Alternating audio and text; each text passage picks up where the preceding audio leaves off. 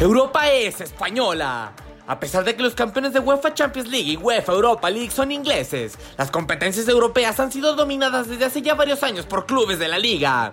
Sean los títulos, sean las victorias o sean los goles, los conjuntos españoles han sido los amplios dominadores de la UEFA en esta década.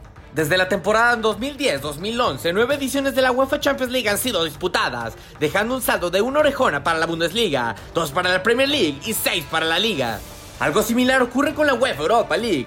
En las últimas 10 temporadas, 6 ocasiones han sido en las que un equipo español ha levantado la Copa de la UEFA por 3 en las que un inglés se consagró campeón, siendo el Porto el único campeón de la década externo en las grandes ligas de Europa.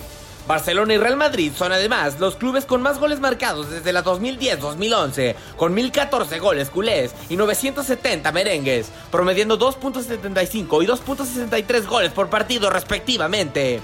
Los ídolos del Barça y del Madrid también han sido fundamentales para la hegemonía hispana. En las últimas 10 temporadas, en todas ellas, un futbolista de la liga ganó la bota de oro, siendo Luis Suárez en su etapa de Liverpool el único futbolista fuera de España capaz de ganarla, empatando con Cristiano Ronaldo en la 2013-2014. De estos galardones, dos han sido para el ya mencionado Suárez, uno ganado con el Liverpool y otro con el Barcelona, tres para Cristiano Ronaldo jugando con el Real Madrid y seis para el astro blaugrana Lionel Messi.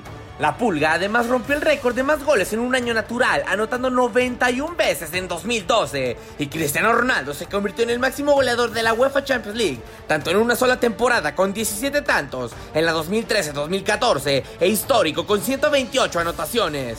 Con una de las hegemonías más grandes que ha tenido un país sobre la UEFA, los equipos españoles esperan volver a levantar un título continental y reiniciar un poderío que los ha hecho dominar Europa.